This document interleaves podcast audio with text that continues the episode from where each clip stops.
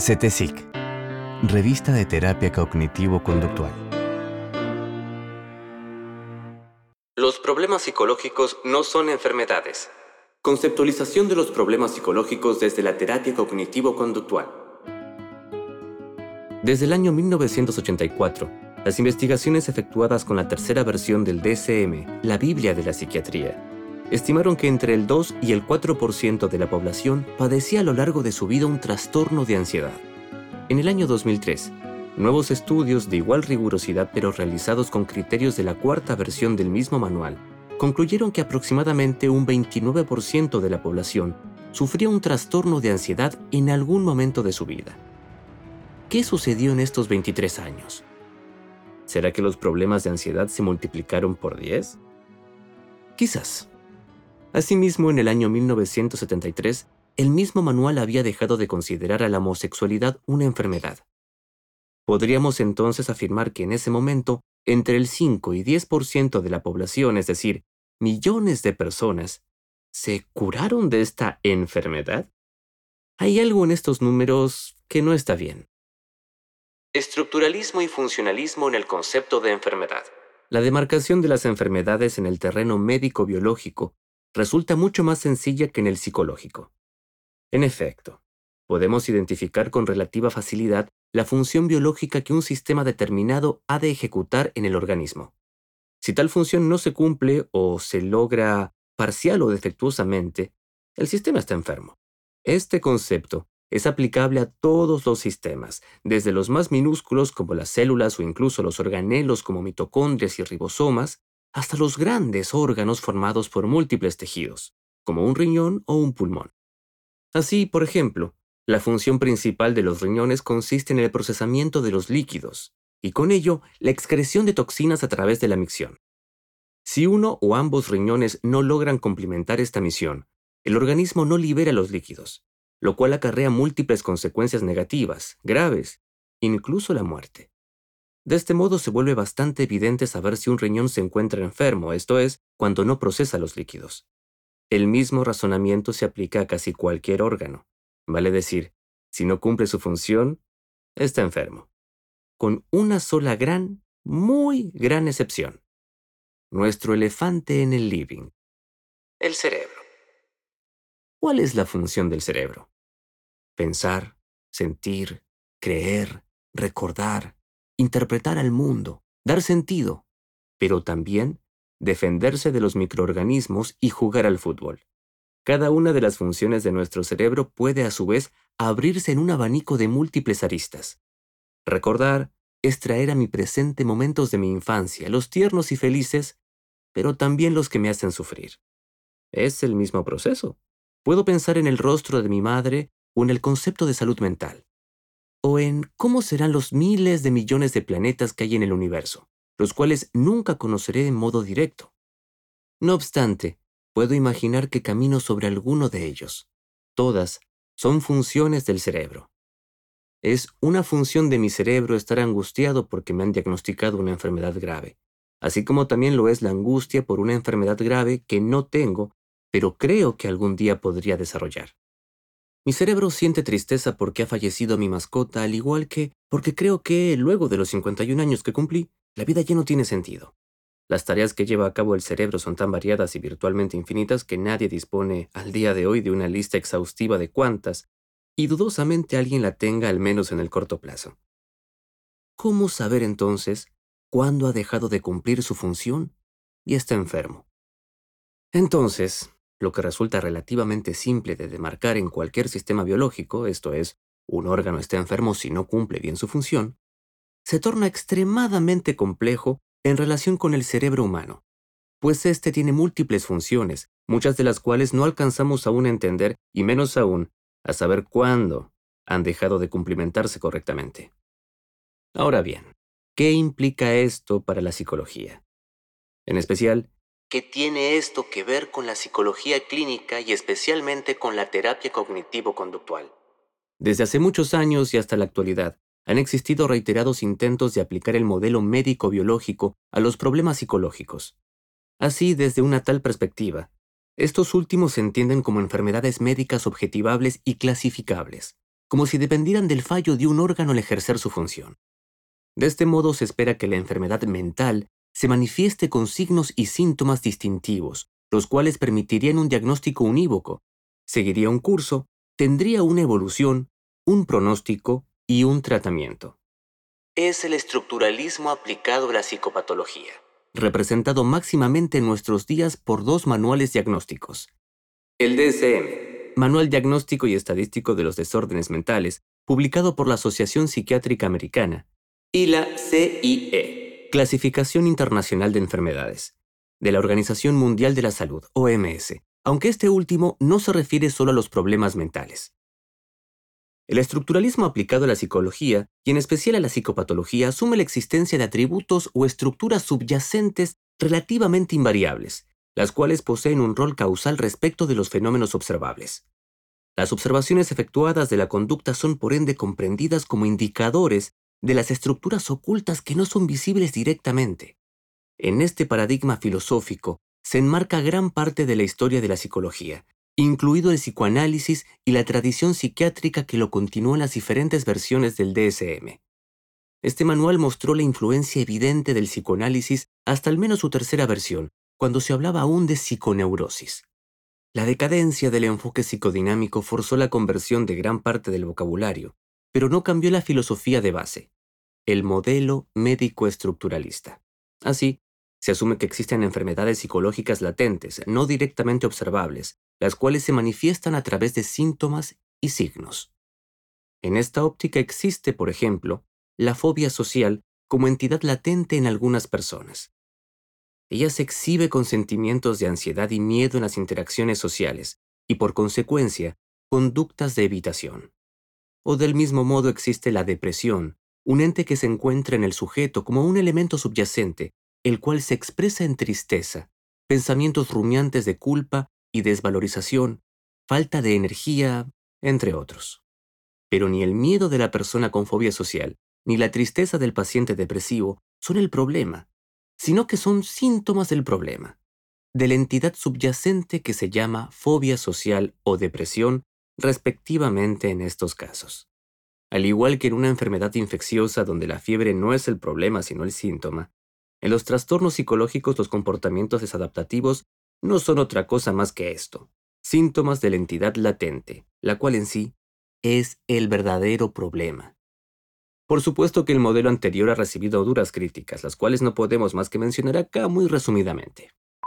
No hay pruebas de las entidades latentes más que los mismos comportamientos que se utilizan para deducirlas, con lo cual fácilmente caemos en un razonamiento circular. En otras palabras, la presencia de las estructuras subyacentes se infiere de los comportamientos, pero luego son esas estructuras las que se usan para explicar la causa de los comportamientos. Por ejemplo, un paciente varón con TOC homosexual se siente angustiado cuando se saluda con un beso con sus amigos del mismo sexo, Diremos que la causa de este síntoma es que padece un TOC. ¿Y cómo sabemos que tiene un TOC? Porque experimenta angustia al saludar a sus amigos varones con un beso, entre otros comportamientos similares. No se ha logrado ni lejanamente generar una nómina exhaustiva de las posibles entidades subyacentes que provocan los síntomas. El intento ha terminado por listar cada vez más y más entidades, es decir, trastornos, y vincularlos con comportamientos problemáticos. No sabemos dónde finalizará este inventario de síndromes. El manual se vuelve realmente más abarcador, pero también a su vez cada vez menos específico. Hoy casi todo el mundo cumple algún criterio de los ahí incluidos. No hay una relación de especificidad entre los síntomas y las entidades latentes. Casi nunca. Vale decir, los mismos comportamientos problemas remiten frecuentemente a diferentes estructuras y las mismas estructuras suelen dar conductas desiguales. De este modo, alguien padece trastorno de pánico porque siente mareo, sensación de irrealidad, sofocación, calor y teme morir de una ACV. Otro sujeto experimenta taquicardia, sudoración, dolor en el pecho, temblor en las extremidades y teme morir de un infarto. Es decir, síntomas completamente diferentes, pero reciben igual diagnóstico. Ambos presentan un trastorno de pánico. Existe una amplia superposición de comportamientos con una distribución muy heterogénea a la cual no se ha podido dar orden más que enumerando otras estructuras que se superponen. Esto es la comorbilidad, uno de los problemas más serios que afronta el modelo. Si diferentes entidades psicopatológicas produjesen los síntomas puntuales observables en la conducta, entonces asistiríamos a la aparición más frecuente de los síndromes más puros. No habría razón alguna para la cual, por ejemplo, quien padece una fobia social también tiene alta probabilidad de padecer trastorno de pánico y depresión. Pero ya sabemos que esto no es lo que sucede. La comorbilidad constituye la regla y no la excepción. El caso de los trastornos de la personalidad se revela como el más elocuente. En efecto, casi ningún paciente recibe un solo diagnóstico de trastorno de la personalidad, a excepción del subtipo TOC de la personalidad. En los otros casos, cuando se tiene uno de ellos, también se cumplen los criterios de al menos dos o más en la mayoría de los pacientes. La serie de críticas a la aproximación estructuralista que el DSM representa podría seguir. Nos hemos limitado a las más importantes. ¿Qué hacemos entonces con este manual? ¿En verdad? ¿Sirve para algo? Seguramente que ha logrado mejorar la comunicación, una de las misiones principales para las cuales fue creado. Aunque para muchos, también esta meta la ha alcanzado a medias. En verdad hay psicólogos de mucho renombre para los cuales el DSM no sirve literalmente para nada y debería simplemente abandonarse. Nosotros no creemos esto. Si bien no ha conseguido su objetivo final y todo parece indicar que nunca lo hará, sí se han alcanzado algunas metas importantes a partir del mismo. Por un lado, se ha unificado mucho el vocabulario y se ha progresado no tanto en la precisión diagnóstica, pero sí en el acuerdo acerca de cómo llamar a ciertas entidades, las cuales no existen en el mundo real, pero sí en las mentes de quienes usamos las palabras. Vale la pena recordarlo. El uso consensuado de un conjunto de términos no es poca cosa en ningún campo científico.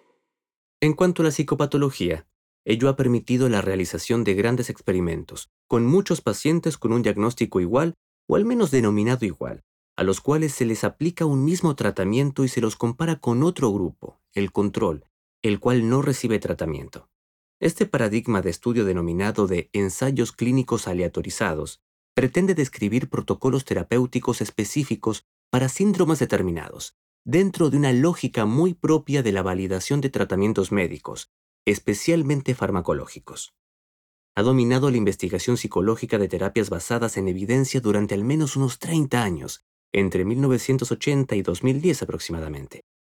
Una tal aproximación solo resulta viable a partir de cierta precisión y acuerdo diagnóstico, así como del uso de un lenguaje consensuado, todo lo cual el DSM ha hecho posible. Aunque a decir verdad, también este dispositivo de investigación ha sido puesto en tela de juicio. El aporte de la terapia cognitivo-conductual.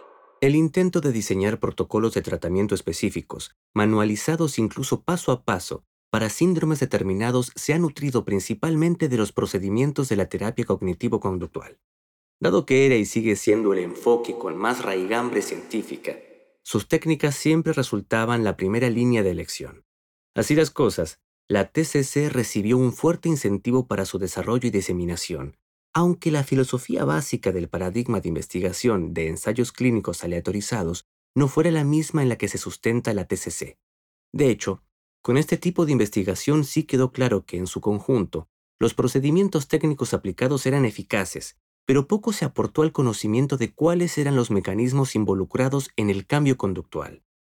Digamos que se ha logrado saber que un conjunto de procedimientos aplicados en tal o cual orden resultan efectivos para aliviar tal o cual síndrome, pero desconocemos la causa de ello, o cuánto aporta cada componente del tratamiento a la eficacia final. Una de las preguntas fundamentales de la tradición de la TCC queda sin ninguna respuesta. ¿Qué tratamiento, por quién, es más efectivo para este individuo con este problema específico y bajo qué conjunto de circunstancias y cómo se produce?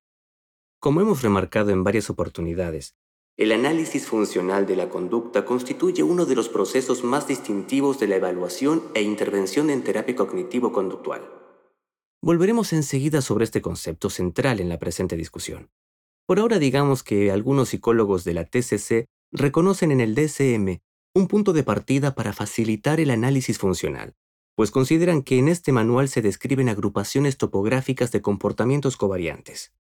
En otras palabras, El DSM contendría una suerte de decálogo de conductas que frecuentemente aparecen y varían juntas, controladas asimismo por factores ambientales también estadísticamente comunes. Si bien siempre se remarca que las categorías poseen una gran heterogeneidad, se entiende que ellas describen comportamientos problema típicos, a veces incluso con antecedentes y consecuentes también comunes. De este modo, el DSM se convertiría en un buen punto de partida, tornando a sus categorías como orientativas para la construcción del análisis funcional. Lo que hoy conocemos como terapia cognitivo-conductual nació y se constituyó como un paradigma aplicado en la confluencia de diversas vertientes que enfatizaron la relación del individuo con su entorno. De este modo, en lugar de preguntarse por las entidades latentes inobservables que daban lugar a la conducta, los psicólogos de esta orientación han puesto el acento en cómo el comportamiento es una función del ambiente y viceversa, como el ambiente resulta también una función de la conducta. Vale decir, la tradición de la TCC otorga gran importancia a las relaciones observadas entre las conductas y el entorno, procurando establecer leyes que describan a las mismas y por ende permitan la predicción y el control. Esto es el funcionalismo en psicología y psicopatología. El funcionalismo. La tradición filosófica del funcionalismo remarca, como fácilmente se deduce de su mismo nombre, la función, el rol, el papel que un determinado objeto estudiado desempeña en su ambiente. Uno de los mejores ejemplos de explicación funcional es la teoría de la evolución por selección natural propuesta inicialmente por Darwin, la cual se considera en la actualidad un marco de entendimiento general para cualquier disciplina que estudie objetos vivos, incluida, por supuesto, la psicología. Se trata de un análisis de cómo los organismos cambian en concordancia con la transformación de su entorno. Skinner, uno de los padres del modelo y seguramente uno de los psicólogos más importantes de la historia, describió tres grandes fuentes del comportamiento. Primero, la evolución biológica, que dota al organismo con un conjunto de reflejos básicos heredados tras millones de años de evolución de la vida. En segundo lugar, la evolución de las operantes comportamentales a lo largo de la vida de un organismo, algunas de las cuales se tornan más probables que otras a partir de las consecuencias que le siguen. En otras palabras, en neta interacción con el ambiente. Finalmente, Skinner reconoce la evolución cultural como tercera fuente del cambio conductual. Esta última incluye agencias institucionales formales o informales que determinan qué comportamientos son aceptables y por ende reforzados. Desde una perspectiva funcional, no importa tanto el sustento físico del objeto estudiado, sino la relación entablada con el entorno. Así, una cuchara es una cuchara si puede usarse para servir la sopa, independientemente de si está hecha de acero o madera, lo que le da su esencia de ser cuchara es la capacidad de juntar una pequeña porción de un líquido del plato. Ahora bien, estamos acá hablando de un objeto inerte, pero diseñado por seres humanos con un propósito. En la naturaleza, los entes sin vida no tienen un papel ni un diseñador, no al menos desde un punto de vista científico. De ahí que si deseamos comprender las diferentes formaciones rocosas que existen en nuestro planeta, hace falta prestar atención a los procesos de formación geológica, echando mano de disciplinas como la química y la física. Pero no tiene mucho sentido preguntarnos por la función de una roca, pues ellas no tienen intenciones ni nadie las puso en su lugar para nada. Están ahí por eventos azarosos de la formación de nuestro planeta, no para o porque cumplen ningún papel. Justamente aquí radica una de las transiciones fundamentales en el tipo de explicación que precisamos al pasar al plano de las entidades vivas. Al tratar de entender cualquier rasgo de cualquier organismo vivo, debemos preguntarnos qué función desempeña el mismo en su ambiente. Como por ejemplo, ¿por qué los seres humanos no captamos la luz ultravioleta y las abejas sí? O ¿por qué los murciélagos poseen un sonar para moverse durante la noche y los humanos no? Cada uno de estos, como los innumerables rasgos que componen el abanico de la vida, tienen una función. Las abejas se alimentan del néctar de las flores, las cuales se detectan más fácilmente si se percibe la luz ultravioleta. Los murciélagos son animales nocturnos. Un sonar resulta más eficiente que el uso de órganos que capten la luz. Así, desde una perspectiva funcional, los fenómenos se entienden en relación con su entorno, con el rol, papel o función que establecen con el ambiente. Veamos ahora algunos ejemplos humanos. ¿Por qué nuestras pupilas se dilatan o contraen? Esto es una reacción a la cantidad de luz en el ambiente. Un ojo con esta característica se halla mejor equipado para brindar al cerebro información tanto de día como de noche. ¿Por qué la piel de los seres humanos tiene diferentes colores? Ello representa una adaptación a los diferentes sitios del planeta en los cuales nos hemos instalado. Las zonas con menos cantidad de rayos solares favorecieron una pigmentación más clara que pueda absorber más y mejor la luz y viceversa. ¿Por qué no tenemos pelo en todo el cuerpo como la mayoría de los otros mamíferos? La pérdida del pelo mejora la capacidad de enfriamiento del sistema, y ello permite desplazarse por más tiempo, sin parar, por largas distancias. ¿Por qué los seres humanos temen más fácilmente las alturas, espacios cerrados o las aguas profundas que las llaves de luz y autos a gran velocidad? Pues en nuestro ambiente ancestral, los primeros funcionaron como una amenaza real y los segundos no, ni siquiera existían. ¿por qué nos dan asco las heces o los fluidos corporales de otros? Esto disminuye la probabilidad de contraer infecciones. ¿Por qué un rostro enojado nos dispara fácilmente reacciones de temor y uno feliz sentimientos de empatía? El primero es una señal de que podemos ser agredidos, mientras que el segundo indica que seremos bien recibidos por la otra persona. En esta línea funcional es como pensamos las patologías desde el enfoque de la TCC. Vale decir, nos preguntamos cuáles son las funciones que los comportamientos bajo análisis cumplen en un ambiente determinado. En gran medida esto supone que las conductas problema siguen las mismas leyes que las conductas sanas. Así, por ejemplo, al ser despedido del trabajo, una persona pierde un gran número de reforzadores positivos. Ello acarrea sentimientos de tristeza y pensamientos de desvalorización que disminuyen la cantidad de conductas sanas también en otros ambientes. El sujeto se aísla socialmente, pasa horas quieto en su cama, deja de hacer actividad física, todo lo cual trae aparejado una nueva merma de reforzadores positivos. ¿Es esto una depresión? Sí, pero ella es la disminución de la conducta adaptativa acarreada por la pérdida de reforzadores y los pensamientos negativos, lo cual genera un círculo vicioso de más aislamiento y menos reforzadores positivos. Vale decir, la depresión se entiende como la interrelación de la conducta con su entorno, no como una entidad latente que se manifiesta en las conductas. Dicho de otro modo, la depresión es la conducta motora y cognitiva en relación con este ambiente particular. Veamos otro ejemplo. Carlos casado con dos hijos. Él y su esposa trabajan. Con el ingreso de ambos, la familia tiene suficiente dinero para vivir cómodamente. No obstante, Carlos se preocupa. ¿Y si yo pierdo el trabajo? ¿O ella? ¿Cómo hacemos? Tenemos que estar preparados. Estas cogniciones generan angustia, la cual Carlos alivia pensando que han logrado juntar ahorros como para vivir más de un año entero sin trabajar. Se sienta frente a su computadora, revisa un presupuesto, suma todos sus ahorros y calcula nuevamente cuánto podría sostenerse la familia sin que ninguno de los dos trabaje. Estas cuentas las ha hecho cientos de veces, por supuesto, siempre con el mismo resultado. En ocasiones verifica incluso una caja en la que guarda el dinero y cuenta nuevamente los mismos billetes que ya contó infinidad de veces. En sus propias palabras, siento que esto me tranquiliza. ¿Qué padece Carlos? Un trastorno de ansiedad generalizada, diríamos con la clasificación nosológica actual.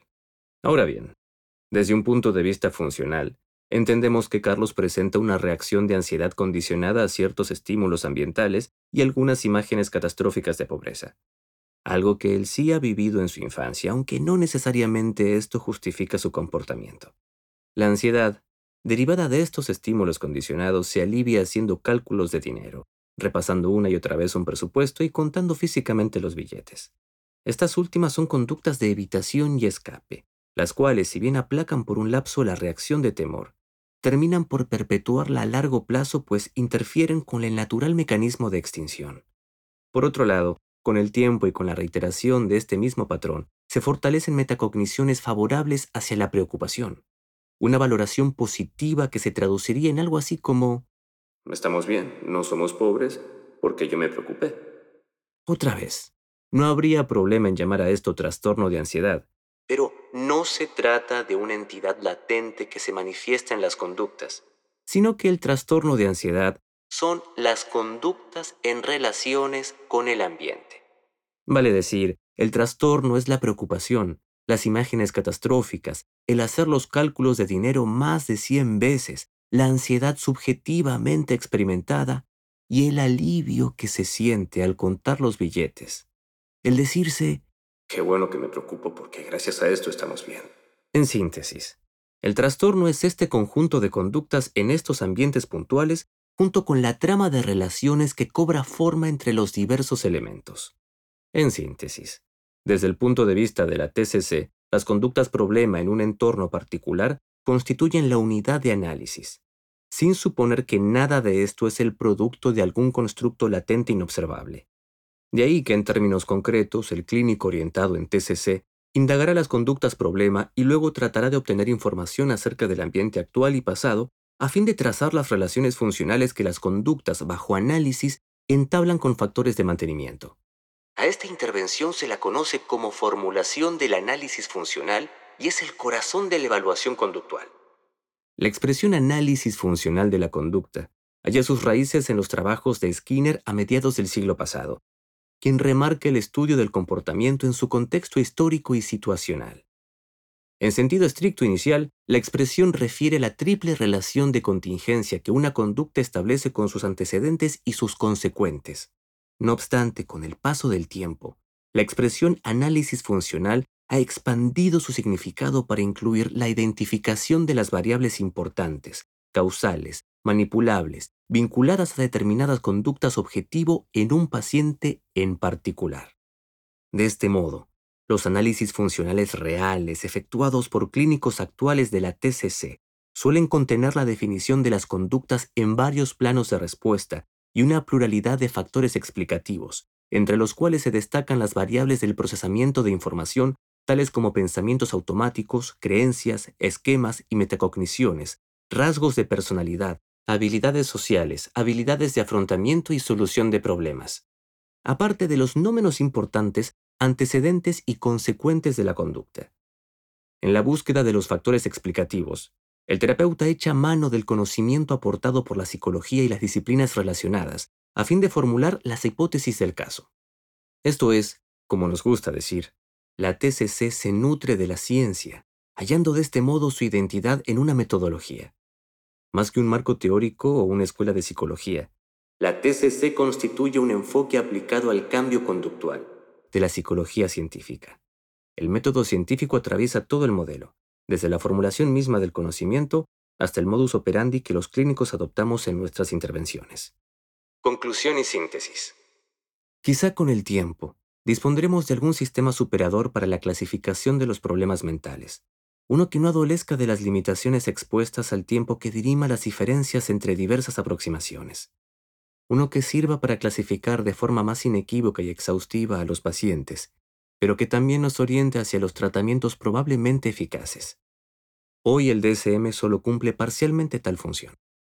Se ha mejorado la comunicación efectiva entre profesionales, pero las categorías, en un aumento constante con cada edición y progresivamente más inclusivas, terminan por dar que casi todos tenemos algún trastorno mental. Ello resulta muy cuestionable.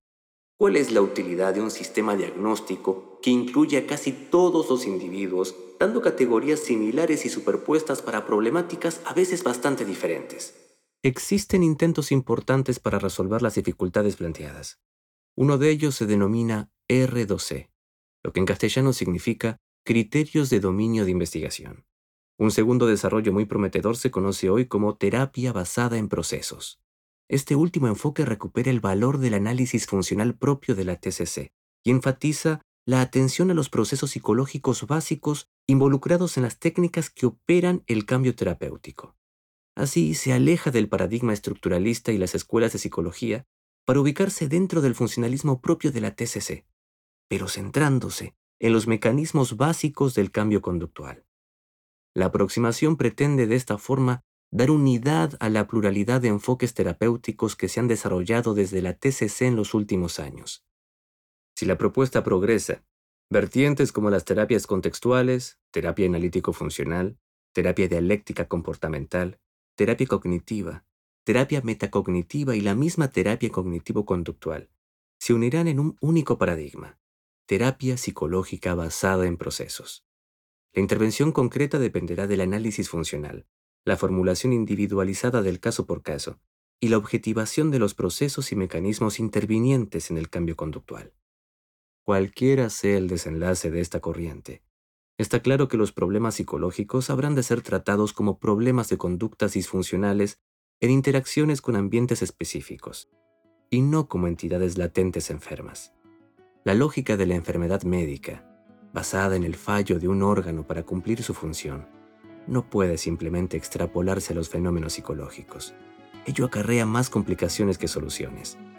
En virtud de lo expuesto, es que los problemas psicológicos no deberían conceptuarse como enfermedades categóricas, sino como disfunciones relativas, es decir, comportamientos desadaptativos en contextos definidos. Así pues, los problemas psicológicos no son enfermedades, sino comportamientos disfuncionales al contexto. Esperamos que te hayan gustado estos conceptos. Si quieres más información, ingresa a cetesic.com.ar.